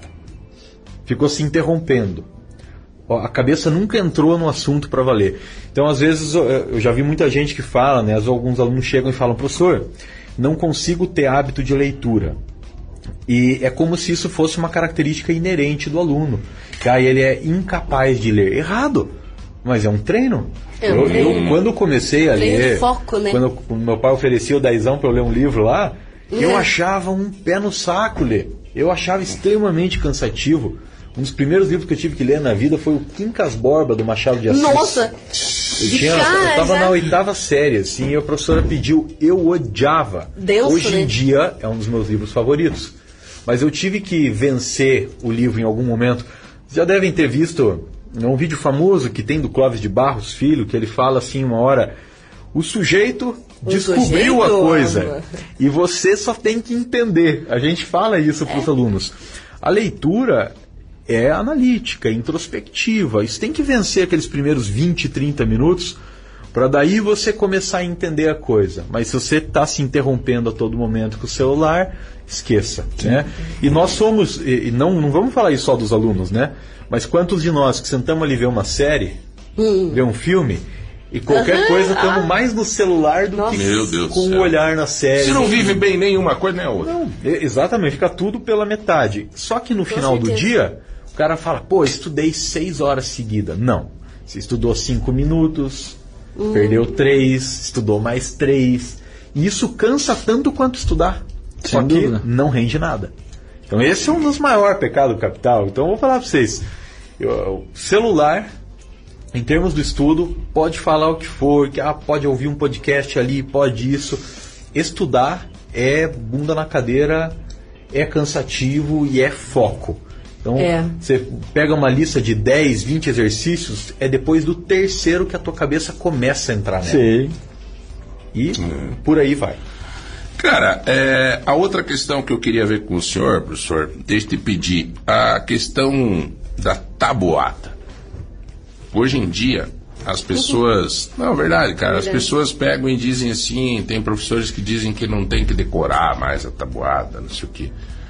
O senhor acha que a decoreba é correto ou não? Eu, eu defendo, eu não sei, eu vou te dar a minha opinião. Sim, o, sim. o Rudolf já é mais moderninho, né?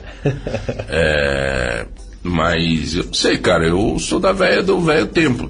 Tem que decorar a tabuada. Ah, eu- e aj- ajuda pra vida inteira, né? É, eu é o acho que pensamento? o exemplo da tabuada é muito bom. Eu também sou da época que o meu pai passava por mim na época, era, é, era uma coisa desgraçada. Se passava, o pai passava a mãe, 7 vezes 2. Daí passava o outro lá, 8 vezes 5. E estavam sempre tomando de mim a tabuada, O né? A gente sabe, se né? forçava. A de 5 é fácil. E aí é entra, é a melhor que tem, né? Para nós de humanos, especialmente. Mas assim, brincadeirinhas à parte, é... existe uma parte no ensino em que é importante assim o aluno ter ter que aprender mecanicamente algumas informações. Isso é importante. É que nem quando a professora, não é diferente da, do, da tabuada. Quando o professor de português chega e fala do porquê que acentuamos paroxítonas. E você decora o porquê. Você não está aprendendo. Decora? No primeiro momento você vai decorando. É, Supõe-se que decoramos, Supõe-se né? que sim. É, e daí vamos decorando isso. O primeiro contato que a gente tem com o estudo da história. Império Romano, tal época até tal época, Otávio Augusto, queda do Império Romano. Só que isso é muito importante para o nosso cérebro. Isso satisfaz a, a certas necessidades nossas eh, neuronais, nossa capacidade de retenção de informações, E tudo isso raciocínio está lógico, tá ligado ao raciocínio lógico? Exatamente, tá, tá ligado ao raciocínio lógico e é com o tempo que vamos aprendendo a realmente pensar em cima daquilo. Então, por exemplo, né, e- isso não é uma questão somente de infância. Quando eu decidi fazer história, eu tinha inclusive um olhar muito errado sobre o curso de história. Eu achava a coisa mais linda quando ligava na TV via aqueles documentários de um grande historiador citando tudo de cabeça, assim, eu pensava, nossa, que massa, vou fazer história, eu vou saber todos os imperadores romanos e dinastias egípcias. Toda a linha do tempo A da, gente da humanidade. pensa tudo isso. E eu, eu ainda tinha essa inocência quanto ao curso, que era uma inocência centrada num aspecto decoreba.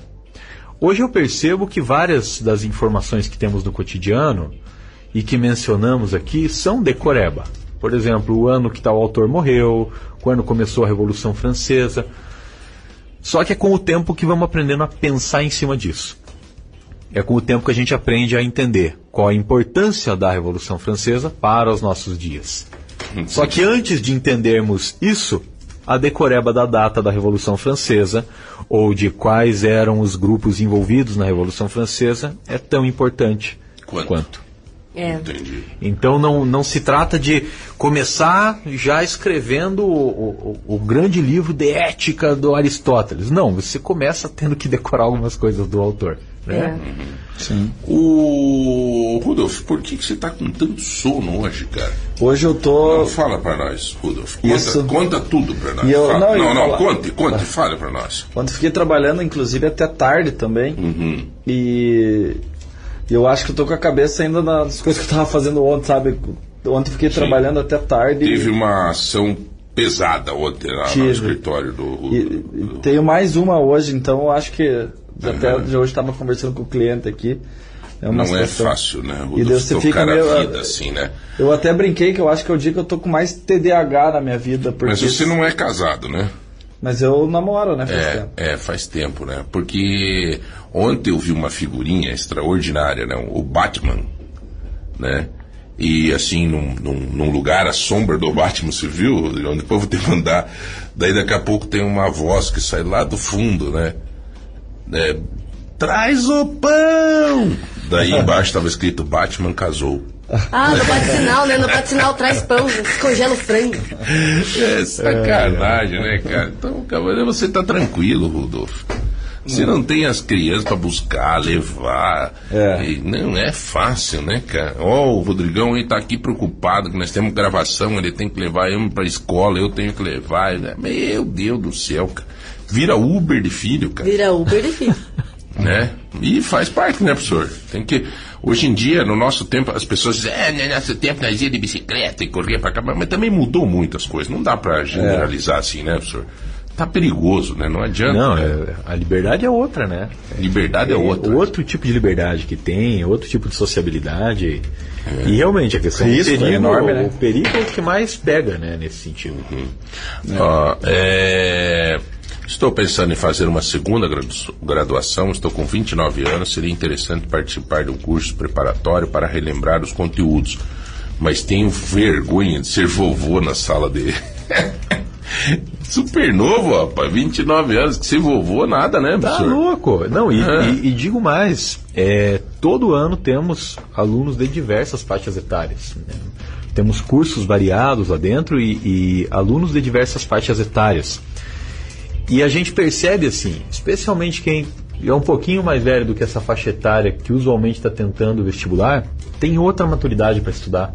Sabe se policiar muito mais, se conhece melhor, sabe os reais porquês de estar cursando aquele curso, de estar buscando uma nova faculdade. Então, manda bala, vamos trabalhar juntos nessa daí já É. morremos ali, não. Tá aí, é meu tarde, nome. Não, nunca é tarde. Não, de maneira nenhuma. Só tá que aqui. quanto mais demoramos para dar o passo, mais difícil fica. Então, se já tá com essa ideia, João Henrique, vamos mandar ver. ô João Henrique, professor Yuri tá te esperando, tá bom, meu Exatamente. Me procure lá no Cepan Vestibulares, João. É. Vamos bater um papo lá, entendemos um pouquinho melhor qual que é o, o teu objetivo e vamos sentar e estudar. Não é o nosso ofício. É, Verdade, completamente. cara, verdade. Olha só, João, você me mandou aqui.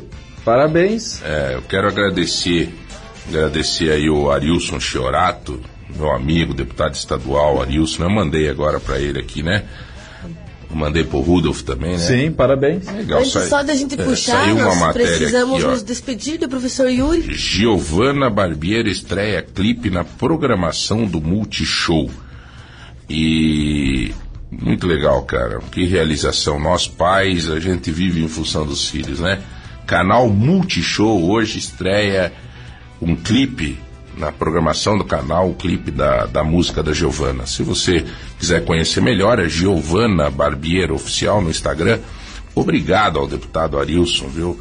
Meu querido amigo, Arilson é um guerreiro, um guerreiro, né? Lutou tanto com esse negócio da Copel, esse negócio do pedágio. Arilson, um abraço, meu irmão. Fique bem aí, tá?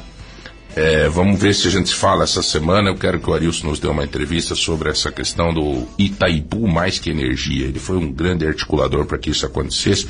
A distribuição de quase um bilhão de reais para todos os municípios do estado do Paraná. Um abraço.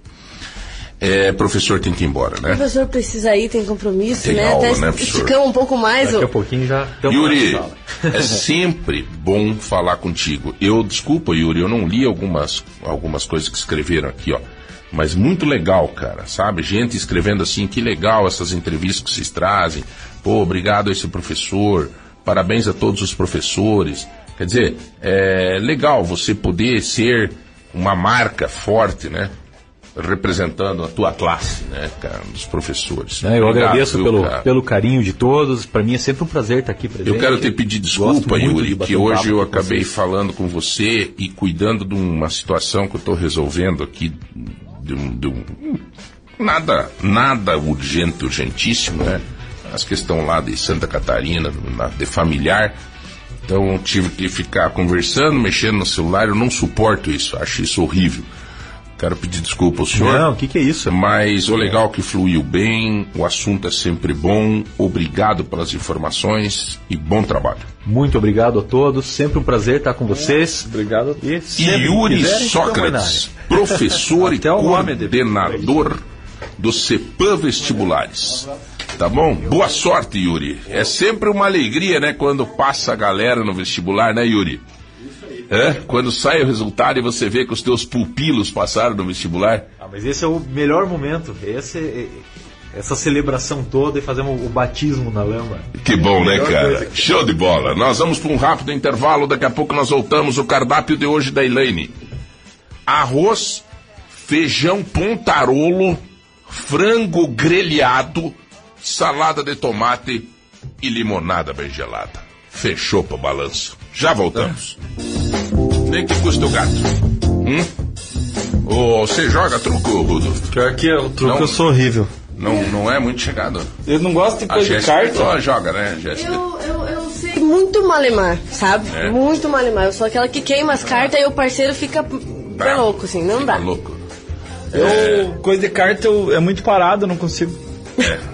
Desperta Então atenção. pescar nem pensar. Pescar eu nunca pesquei. Não, não Só em é. pesca que pague. Não. De pesca e paga ainda se colocarem o peixe na. É, porque nos fritavam na hora. né? daí- Você chega lá e fala qual tanque que é mais fácil aí. É. É, só por Deus, viu, galera? Ó, é, quero mandar um forte abraço a, a minha querida amiga Isabel, lá do, da Fleming, ali na Fleming 24 horas. Nossa, que atendimento maravilhoso. Obrigado, Isa, pelo, pelo atendimento, apesar de que hum, né, fez uma injeção de vitamina B. É, doído, rapaz. É, mas fácil. obrigado, viu, filho? É? Obrigado. Mas é bom, cara. Nossa, que eu tava com deficiência de vitamina B. Fui no médico, claro, foi feito um os exames, né? Então, deficiência em vitamina B, é, sobra de vitamina D e deficiência de vitamina B. Qual que é a vitamina B mesmo? A O que, que, que, que é, de onde que a gente tem ela? Memória, essas coisas aradas, ah, não sei. Aonde que tem, eu não sei. Né? Eu sei que é, tem, tem comida que tem vitamina B, né? Mas a, a, eu tava com deficiência, porque no- na pandemia, ah, muitas vezes a gente fez muita vitamina D. Todo mundo, Ah, é né? verdade, né? Todo mundo, é vitamina D, D, D, D. Tava sobra de vitamina D. Eu tinha para vender, até se quiser comprar. Mas a, a B, baixíssima. E aí começa aquela coisa, memória. É, eu fui no médico e disse, mas, meu Deus, eu não consigo me lembrar do. do- do- do- né? Tinha conta para pagar, não me lembrava. Ah, mas tem As bastante que tinha gente. para receber, eu me lembrava. Daí. Então, às vezes a gente está passando uma pandemia de falta de vitamina B, É. porque bastante gente esquece. Então, fui lá, a menina da Flaming, né? Comprei lá o certinho, tudo. Muito bom o atendimento. A Flaming é um- uma maravilha, cara. Uma maravilha. Eu defendo, primeiro que é, é gente nossa, né? Família Klapinski, né? Tudo. Estamos em casa ali. E Sabe- diga lá, meu brother. Não, eu na corrida sábado, é, domingo, quer dizer, na corrida na roça até, Uhum. é, o Alessandro e a, Cris. e a Cris estavam correndo também. Ah, estavam lá? Tavam, o que que eles começaram a correr na, na corrida da Fleming, lembra que ela comentou com a gente? Sim, cara. E agora estão fazendo as provas. Tem que tudo. começar, né? Começar, ter atitude, começar, você vai melhorando. E, né? Um abraço lá aos amigos lá da, da Fleming. E ah, que mais? Hoje nós temos o sorteio de um. Que que é? Uma chaleira elétrica, mas só para quem mandar um oi, quem mandar bom dia. Também Não. lembrando que temos a receita do feijão pon- pontarolo, então sexta-feira são 5 quilos de feijão, mas tem que mandar durante a semana a sua receita, o seu almoço. Né? 150 E também tem reais, que né? chamar a gente para provar o almoço, não adianta só falar, É, né? Você é, tem que ir lá é, para ver se é. tá rolando esse almoço mesmo. Só pra você ter uma ideia, a Rosiane eh, de Almeida que tá mandou pra nós, olha a comida que ela vai fazer hoje. É lá do Roxo Arroz. Arroz, feijão pontarolo, carne de porco e salada, salada de alface. Olha Cardápio beleza. popular pontarolo. Olha que beleza, cara.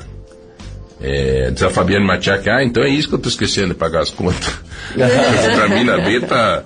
né, a vitamina B tá, tá, tá, tá feia a coisa. Então, a pulseirada, tu viu? A culpa não é minha, é, é falta de, da- das vitaminas em mim. Olha aqui, ó.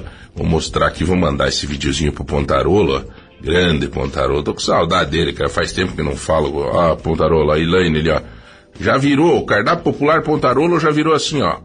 Arroz, feijão, pontarolo, frango grelhado, salada tomate, limonada gelada. Outro é arroz, feijão, pontarolo, carne de porco salada alface. Bom também. E aí por diante. Que bom, que bom assim. Um abraço ao Pontarolo, obrigado pela parceria, pela amizade. Grande Pontarolo. É o Pontarolo do Cicred, o Pontarolo do Operário, o Pontarolo do Feijão. Pontarolo- Ajuda em tudo, né? Ajuda em tudo, cara. São gente. A gente tem que, na hora de escolher, escolha quem vive a comunidade intensamente. Legal. É, Vamos lá, galera. Vamos lá. É... Eu tava tá até vendo aqui, Diga. você tava falando da vitamina B, eu fiquei até curiosa. São várias, né? B1, B2, B, B50. É, São fundamentais aí para o organismo, a tua metabolização de gorduras, proteínas, carboidratos, aminoácidos e glicoses e tudo. E tem né, alimentos ricos em vitamina B, bife de carne, fígado. Você gosta de fígado, Rodolfo? Fígado não. Eu também não. Você come? Fígaro, Não, fígaro, fígaro, fígaro. Eu Você, como. você se Eu- arrisca no fígado? Que Ah, que corajoso. Você na gosta, extração. Rodrigo? Você gosta? Que não. Eu e o Isso Rodrigo aqui somos que é adultos mais maduros, vocês.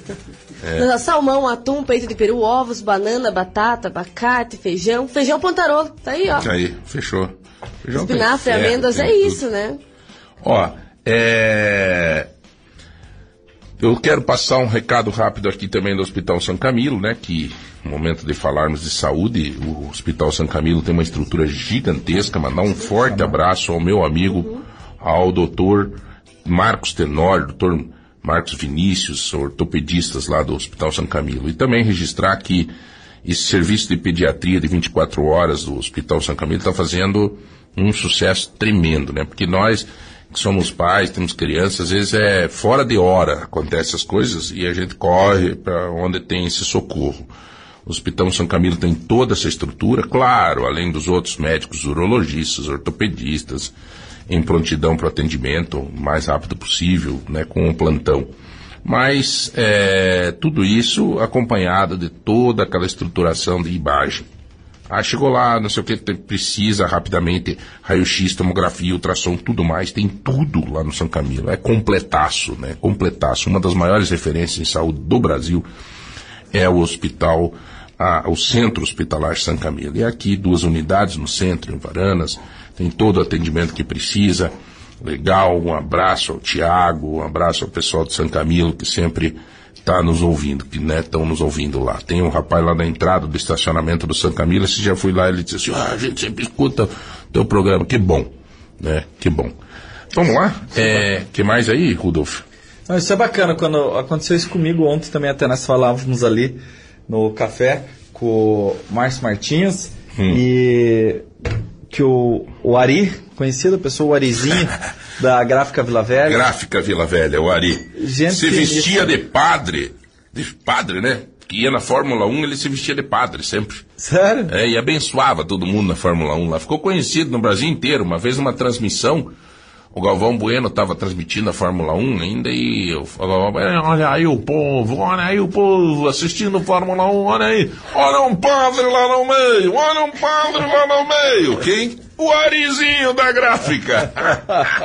Gente fina, o Ari. Gente finíssima. É. E ele aconteceu isso também. Ele falou: Ô, oh, Rulf, tô escutando vocês lá e tal. E ele tava em Telemaco Borba. Tava nos escutando lá em Telemaco Borba. Que bom, cara. Então, mandar um abraço pro Arizinho aí, nosso amigo de muitos anos, amigo da minha família, do meu pai e tudo. Não, o pessoal e... tá. Hoje em dia, com a internet, né, escuta por tudo, né? É. Tem, tem um pessoal ali do, da, da, feira, ali, um senhor que vende banana, ele estava escutando em Brasília esses dias. Ele ah. tem uma Brasília amarelinha, mas um show, cara, ali. Ele tá coca, ele. Gente boa, mano. O, o Ari é teu amigo faz tempo? Faz anos. Gente fina. Eu jogava bola com meu pai quando eu era pequeno e hoje em dia. Eu acho que ele joga ainda, mas ele joga outras categorias. A gente, nos, às vezes, nos encontramos no verde, lá nos campeonatos da vida. Que legal. Amigo João, hoje sinto muita falta de ter que levar os filhos para a escola às sete da manhã e tantas outras atividades que eles tinham. Agora que estão não estão mais comigo, estou me sentindo desfuncional. Aproveitem enquanto as crianças são pequenas. É, a gente diz que cansa, que de levar e tudo, né? Mas a gente curte. E Sim. eles crescem rápido demais. Eu estou motivando o Rudolf a casar a e ter filho. É. é uma benção, cara. É, a Terezinha está dizendo também, eu não tenho mais filhos pequenos, mas tenho uma netinha que mora comigo, levo todo dia para a escola. Como diz ela, quando a senhora tiver veinha, eu vou cuidar da senhora.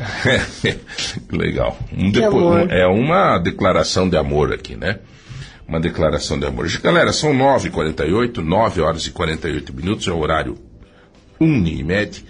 É, eu quero é, é, dizer assim que quem participa do programa vai concorrer. Não, peraí, deixa eu esclarecer para a mulher aqui. Quem, hoje nós vamos sortear. Ela está pedindo, João, é hoje que vocês vão sortear 150 reais em compra do Tozeto? Não, não é hoje. Hoje nós vamos sortear daqui a pouquinho. A chaleira elétrica. Uma chaleira elétrica do nosso MM Mercado Móvel. O Tozeto é sempre nas sextas-feiras. Todas as sextas-feiras tem 5 quilos de feijão pontarolo e 150 reais do voucher do Tozeto. Para comprar, para fazer aquela feijoada e curtir, tá? É, Com certeza. O Rudolf, vamos fazer, você tem aí o grupo do Portal de Ponta, não? Tem. Vamos fazer um rápido giro de notícias? Vamos. É, as notícias do Portal de Ponta que você pode acessar no De Ponta News.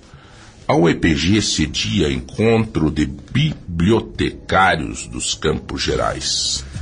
É, professor de Carambi tem Aicais selecionados para o Aicai Brasil. O que, que, é isso, Rudolf? Boa pergunta. Haikai é aquele poema que só tem três linhas. Sabe que não é aquele poema grandão? É só, é só três linhas, assim.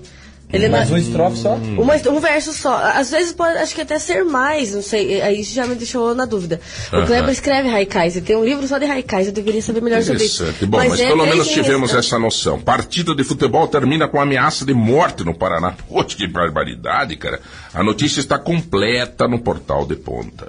Mega Sena sorteia nesta terça-feira prêmio estimado em 3 milhões de reais. Olha, o Portal de Ponta traz uma coluna muito legal, Poeminha da Rima, do professor Edgar Taleve.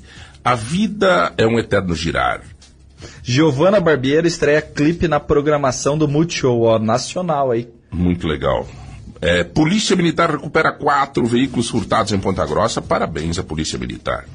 Homem descumpre medida protetiva e faz a limpa na residência da própria mãe em Castro. Olha, aqui agora, deixa eu receber agora, deixa eu só pegar aqui a, a, a nota do, da Polícia Militar sobre a questão de Pitanga.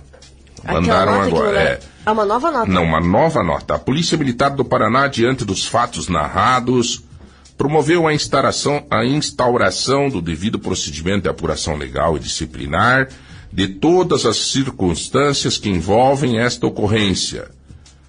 Os militares estaduais foram afastados das atividades operacionais do município de Pitanga, enquanto respondem os processos instaurados. A Polícia Militar do Paraná reafirma seu compromisso com o estrito cumprimento das leis e procedimentos protocolares que orientam a atividade policial. Está aqui. Nota da Polícia Militar. Nós pedimos agora há pouco para a Secretaria de Segurança uma nota. A Secretaria de Segurança do Estado do Paraná manda para gente aqui uma nota. Muito obrigado à chefe de gabinete, Capitã Rafaela que nos mandou então uma nota da Polícia Militar sobre aquela covardia que dois policiais militares, com uma policial dando risada do lado, abordaram dois mendigos, dois andarilhos que estavam deitadinhos no lugar. Desarmados. Total. Né? Não apresentando nenhuma ameaça. Dois, né? Os caras ali andarilhos, na situação social deles, no problema deles, né? Sofrimento deles. E aí agrediram, bateram, arrastaram, deixaram o cara só de cueca. Um absurdo. E a policial olhando e dando risada, e os outros dois fazendo tudo isso. Só que eles estavam sendo filmados por uma câmera lá. E daí, né, lá em um município, querido município de Pitanga. Sim. Então, a corporação não merece isso. O município de Pitanga não merece isso. Porque é uma corporação digna de muito respeito à Polícia Militar do Paraná. A grande maioria absolutíssima são policiais maravilhosos que exercem um trabalho que nós confiamos e confiamos muito. Agora tem às vezes os purga, assim como também em outras profissões e tal, tem os purga. Áreas, né? né? Então, mas que seja aí é, fazido, né, que sejam afastados, que sejam reavaliados, por que uma coisa dessa? Se fosse um cara só, é, eu até ia dizer, ah, de repente estava aí com um problema psicológico, tudo, mas os três e a mulher ainda dando risada, cara. Sim. Um absurdo, um absurdo, tá? Um absurdo. É... que mais que nós temos aí, Rodolfo? Então, uma notícia triste, ó. ônibus escolar com 25 crianças se envolve em acidente com um caminhão na BR-277. E o pior é que teve, teve, teve crianças que ficaram em estado grave. Ai, que tristeza. Tá? É, mas assim, a notícia está completa no portal de ponta. Isso. Tem outra aqui também que é. Isso aqui, mais uma vez, nós parabenizando as forças de segurança. Dupla suspeita de praticar roubos é detida em Ponta Grossa. É. Brincadeira, cara. Olha, a justiça mantém decisão que isenta Dilma Rousseff de pedaladas fiscais. Quer dizer, caçaram a Dilma naquela época por causa das pedaladas fiscal e agora a justiça diz que é, reitero, isentando né? não ela. Foram, não existiram pedaladas. Não existiu pedalada fiscal. E daí, não existiu nenhuma e agora? manobra fiscal. Agora já foi. É, é, isso aí foi politicamente. Foi Quando político. quiserem politicamente, é, foi um eles derrubam. político. É, não adianta. Isso aí é assim mesmo. Ah, vamos prender o Lula. Vai lá, decisão política. Foi lá e prender o Lula. Vamos caçar o Bolsonaro. É, Bolsonaro. Vamos. É, é tudo isso. Vamos os tribunais estão políticos no Brasil. Vamos caçar o Moro. Vamos caçar o Deltan. Vai embora. E agora o vamos Deltan, prender. Caçaram o Deltan. É só ter motivozinho pequenininho, às vezes nem motivo tem. É. Agora o Bolsonaro com esse negócio das joias e confusão e vai dançar também, cara. Vai. Como... vai. Aí não é político, aí é criminal não. mesmo. Né? É, é crime Mas mesmo. é que eles pegam uma coisinha assim, fazem e, e se torna político o julgamento, independente do lado que é, eles estão julgando politicamente o Brasil, hum, mas infelizmente. Se tu achar que aquela aquela telecolar. Não, não tô falando É uma do Bolsonaro. coisinha, tu compra um pra tua mulher Não, ali no, não, no- não na digo do- gravina. Não, eu não O digo Rolex? do Bolsonaro, mas eu digo de tudo. Hoje em dia o Brasil virou situações É, políticas, Não julgamentos dúvida. políticos. Você está correto. Eu acho que é. É, eu acho que é muito questão da mídia, so- mídias sociais, né? Você consegue aglomerar O muita gente pra dar o- opinião. O Deltan, ah, vamos caçar, vamos. Os bastidores da política já falam que o próprio Moro é o próximo a ser caçado. É, já tá, já, já tá sabe, antes né? do julgamento, já sabe uma É, sentença. já canta a bola, né? É. Ô, olha, ô, tá cada vez pior os roubos em Ponta Grossa, estão dizendo aqui. Tá? Tem que chamar atenção, João. Traz aí o pessoal para entrevistar, o Naíbe, alguém aí. Vamos trazer sim. É, Você viu essa aqui? Presidente da Federação Espanhola se desculpa por beijar atleta campeã. Vocês viram essa cena? Vê. Eles... Que absurdo! Não, e teve uma outra situação com a Espanha também no, no esporte, né? Que teve aquela situação do Cacilhas, do Iker Cacilhas, do goleiro, que era do Real Madrid, na época que beijou a, a repórter, quando eles foram campeões do mundo, Uhum, campeões do mundo. É, teve uma outra situação do, de um espanhol também que. Tá, mas que escute, beijou- cara, e, e a- o que, que aconteceu ali? Ele, na hora da comemoração, Na hora É, da na entrega, hora de né? parar- na hora da isso. entrega, ele pegou e deu, um- deu uma- um beijo na boca um da moça. na boca Pegou da com as duas mãos na cabeça da moça e tá, lascou-lhe um beijo. Olha Assédio. lá, olha lá, ó, boa, boa, tá lá. ó. Assédio? Ô, que assédio, nada. cara. Assédio. Ele tava ali feliz. Eu vou dar um É. beijinho. Não dá pra gente que, passar que tu pano que é acha, assédio Rodrigão? mesmo. O que, que tu acha lá? Olha aí, cara. Lascou-lhe um beijo na boca da moça. Foi essa moça que fez o gol ou não? Não. Não, Não, essa Quem era- fez o gol, coitada, ela fez o gol, jogou a final da Copa do Mundo e depois descobriu que o pai dela tinha falecido. Sério, cara? Ai, que dó. Que dó. Durante o final? Eu, eu não sei o momento que o pai dela faleceu, mas ela ficou sabendo só depois do final da Copa Talvez do não quiseram Coitada, contar também cara. pra não abalar. Putz, né? Coitada. E ela fez uma homenagem, inclusive, para o É? pai de uma amiga que tinha falecido.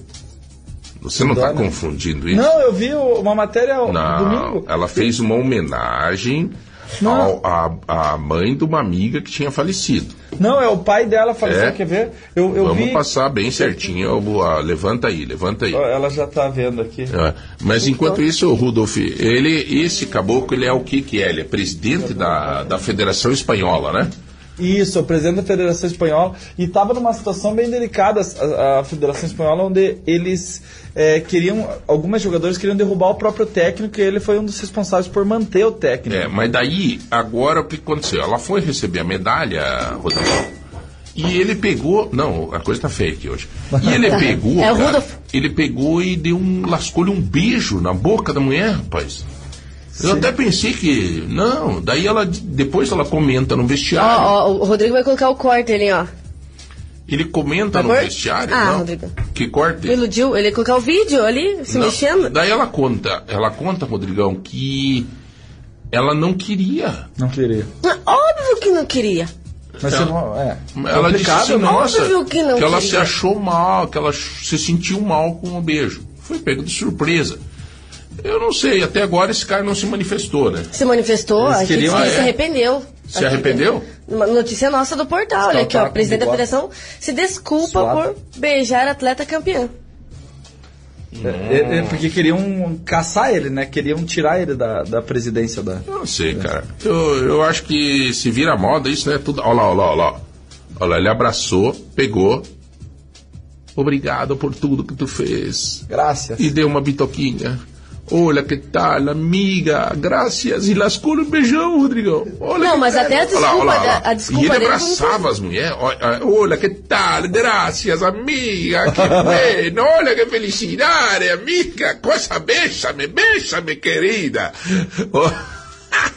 Não tinha visto o vídeo, rapaz. Ele entregou, ela recebeu a medalha, ele chegou. Olha, e depois deu um tapão nas costas dela aí, né? Ela é risada claro, como é que vai né? reagir na hora? Ele dá risada? Ela. Ela dá risada, né? Mas vale lembrar que Olha isso lá, é olha uma que tá. reação. Olha, graças, amiga, você é campeã. Ah, ele se empolgou, cara. Ah, o cara não fez por maldade. Fez uma burrada, né, na verdade. É, assim, não existe não fez por maldade, gente. Vamos colocar os É, pingos nos is. não, Imagina alguém eu- chegar e fazer isso pra sua esposa, João. Aí vai achar que é brincadeira? Eu não sei, cara. Você está não brincando? Não, não, não, cara. não. Eu não Uh-uh. sei. Se fosse o Nada que a gente não sabe Esse cara é né? ajeitado, rapaz. Esse Não, presidente mas- da Federação bonitão, né? Espanhola é ajeitadão. De repente assinaria graças, amigo. Ah! E, e ele é careca também, tem que cuidar pra não confundir, cara. Não, é verdade, cara. E aquela do lado lá é a. Não é a mulher a, dele, né? princesa? Não, aquela é a princesa, cara. Ah, princesa. A princesa, e é, é a, é a princesa de vermelho, e é a filha da princesa. Ah, Da tá. Espanha. Da rainha da Espanha. Não, Rainha. princesa. É, é princesa é filho da rainha. É, princesa é a rainha ali, ó. Se fosse dar um beijinho na princesa, né? Ainda se empolgou. Eu acho que na hora da comemoração ele se empolgou. Se empolgou. O Rudolf esses dias no campeonato do, do, Não, do Guaíra não, lá. não, não. Cuidado. Ó, ó, ah, mas, ah, mas daí você acha ruim, né? Não, mas- ali no campeonato, ali no, no Lagoa, diz que na hora do troféu, tava. o Everson Cruz foi entregar o troféu pra ele. Ele. Ah, bitoquinha! Não. Gente, Deus abençoe a todos Deus, muito. Diga, meu nobre. É verdade mesmo. Do pai da jogadora Do pai, é. ó, É? Morre pai de jogador que marcou o gol do título da Espanha. Coitado, Olga Deus Carmona abençoe. recebeu a notícia após a final da Copa do Mundo do futebol feminino realizada neste domingo. Que triste, né, cara? Que triste. Olha, tirando as brincadeiras, claro que o cara pisou na bola, né? Óbvio. A chaleira elétrica, E a mulher, chaleira elétrica tá aqui, ó. Tô esperando Sim. dar um, um tempinho. Gente, ela se empolga. o sorteador. Não, me empolgo mesmo, Diga, pra- diga, né? diga. Assédio é assédio. Quem levou a chaleira elétrica foi a Dilma, final do telefone 9477. De novo? A Dilma ganhou? Nossa! Tem Será que é a estou- mesma Dilma? Não, não, acho Que que, bom! Né? É que tem três Dilma que participam aqui. não. Eu acho que não é. Eu dei um, um confere que não tá nem no, nosso, no, meu, no meu sistema. Desde que Vamos eu lá, estou vamos aqui, lá, eu não vamos lá, não. vamos lá, vamos lá. Dilma, você ganhou então a chaleira elétrica do MM Mercado Móveis. Galera, é óbvio, é óbvio que a atitude desse cara foi totalmente infeliz. É óbvio, né? É óbvio, né? Por mais que seja ali, ah, alguém, alguém não tem, você não pode pegar eh, aleatoriamente, né? Então, assim, se a moça tivesse terminado essa atitude do cara e dito, olha, legal, fiquei super feliz dele ter me dado um beijo. Não ele, ligo. Ele é Faz meu amigo, ele. ele não sei o que, tudo bem. Eu acho que daí deu, né? Mas é, é óbvio, é óbvio, tá? É, grande abraço ao Jackson e a todos os que participam conosco. Rudolf, um abraço, meu querido irmão. Obrigado, tamo junto. Deus abençoe todos nós. Uma ótima semana e que. Jéssica, Muito obrigada pela participação de vocês, pela companhia. Amanhã estamos aí novamente. só benção. Rodrigão, meu irmão, um abraço. Até mais. Tchau, tchau, gente.